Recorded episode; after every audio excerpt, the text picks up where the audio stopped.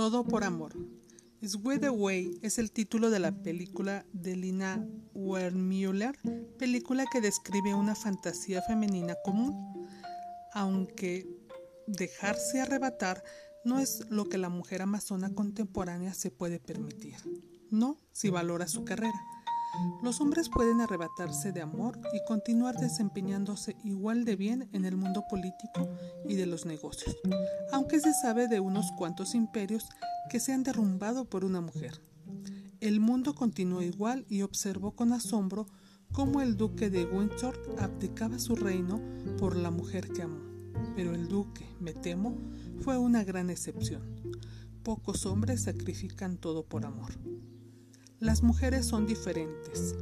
En su perspicaz libro Knowing Woman, Irene Clermont de Castillejo señala que aún la mujer amazona más fuerte, cuando se relaciona con un hombre, cederá y se adaptará a él.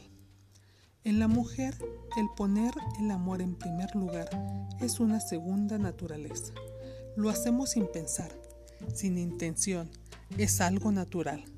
La ideología de la generación pasada nos llevó a pensar que era una simple condición natural, educación en oposición a naturaleza, una manera de comportarse determinada por los hombres en una sociedad patriarcal. Pero la adaptación parece sin duda venir de manera natural en la mayoría de las mujeres, en especial en la presencia de un hombre que ellas en verdad aman y admiran. Esto ha llegado a ser tanto una fuente de desconcierto y preocupación para la mujer amazona de 1990, desconcierto por la debilidad que siente en asuntos del corazón y preocupación por la potencial invasión de su territorio que implica tal pérdida de control. Porque como Hipólita, la mayoría de las mujeres que se unen a un hombre lo seguirán. La territorialidad es una es un fuerte imperativo masculino. En el amor es casi siempre la mujer la que acepta el territorio del hombre y no viceversa. Hipólita, como muchas mujeres amazonas de nuestro tiempo, solo conocen una vida de autosuficiencia e independencia. El unirse a un hombre no es parte de su conciencia o sus expectativas en la vida. De hecho, están prohibidas por la ley amazona. Ella está confundida, y trastornada por su rendición ante el gran rey, pero siendo una mujer de honor, lo sigue como prometió. Poco después, al final de la noche, en la privacía de su tienda, una doncella amazona de la luna llega hasta Hipólita y le desliza una daga, de las que se usan en el sagrado ritual misterio.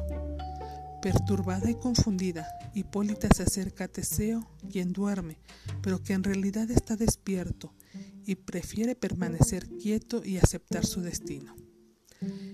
En lugar de la estocada de la daga, sin embargo, siente las húmedas lágrimas de Hipólita cayendo sobre él, lágrimas simbólicas de sus recién descubiertos sentimientos femeninos. Temiendo avergonzarla, permanece sin moverse, pero solo por un momento, pues Hipólita se vuelve rápidamente preparándose para hundirse la daga en su propio corazón. Con la velocidad que ha aprendido en la arena cretense de los toros, Teseo salta de su lecho, apresa la muñeca de Hipólita, toma la daga y la arroja a una esquina de la tienda. Intenta consolar a la desgraciada reina, diciéndole, a menudo uno arriesga su vida por cosas pequeñas. ¿Por qué no hacerlo por una importante? Hipólita no tiene respuesta, ya que todavía no comprende por completo el significado de la senda que su vida ha tomado de pronto. Ella ha comenzado, sin embargo, a confiar en este rey a pesar de ella misma.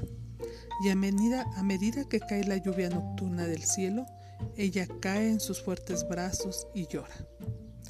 El amor llega a nosotros de la misma manera que el nacimiento, recuerda Teseo, conociendo su propio tiempo mejor que los que lo esperan. Aunque ella sabía menos que cualquier otra doncella que ha oído charlar a las mujeres, supo más conociéndome solo a mí. Mi propia vida me dejó para vivir en ella.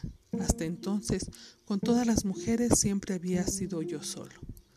Más tarde, a medida que ella va experimentando un creciente amor y cercanía hacia Teseo, Hipólita le confiesa que su rendimiento en el campo de la batalla la ha dejado vacía y negada, de manera que despojada de su armadura de amazona, piensa para sí misma, ahora no soy nada. La mayoría de las mujeres amazonas de esta época pueden identificarse con esto, ya que temen profundamente la sumisión de sus propias personalidades al unirse al hombre. Unión significa apego, y este exige cierto, cierto tipo de sometimiento y transformación de la propia identidad.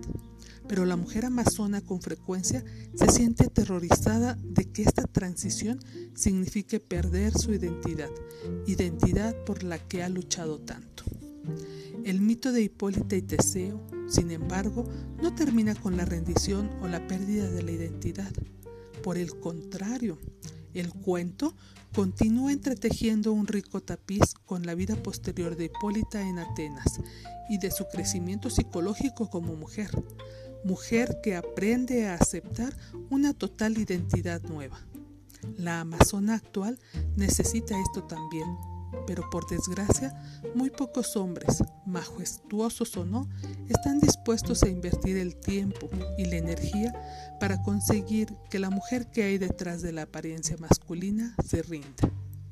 En la guerra, por supuesto, rendirse significa perder, pero en el amor, como Hipólita descubre, rendirse para una mujer significa victoria. Incluye la aceptación del potencial femenino, propio, de entregarse a un hombre con confianza y fe absoluta. No se pierde una misma al convertirse en más de lo que se era antes. Pero este es un asunto arriesgado y una debe relajarse y estar dispuesta a ello.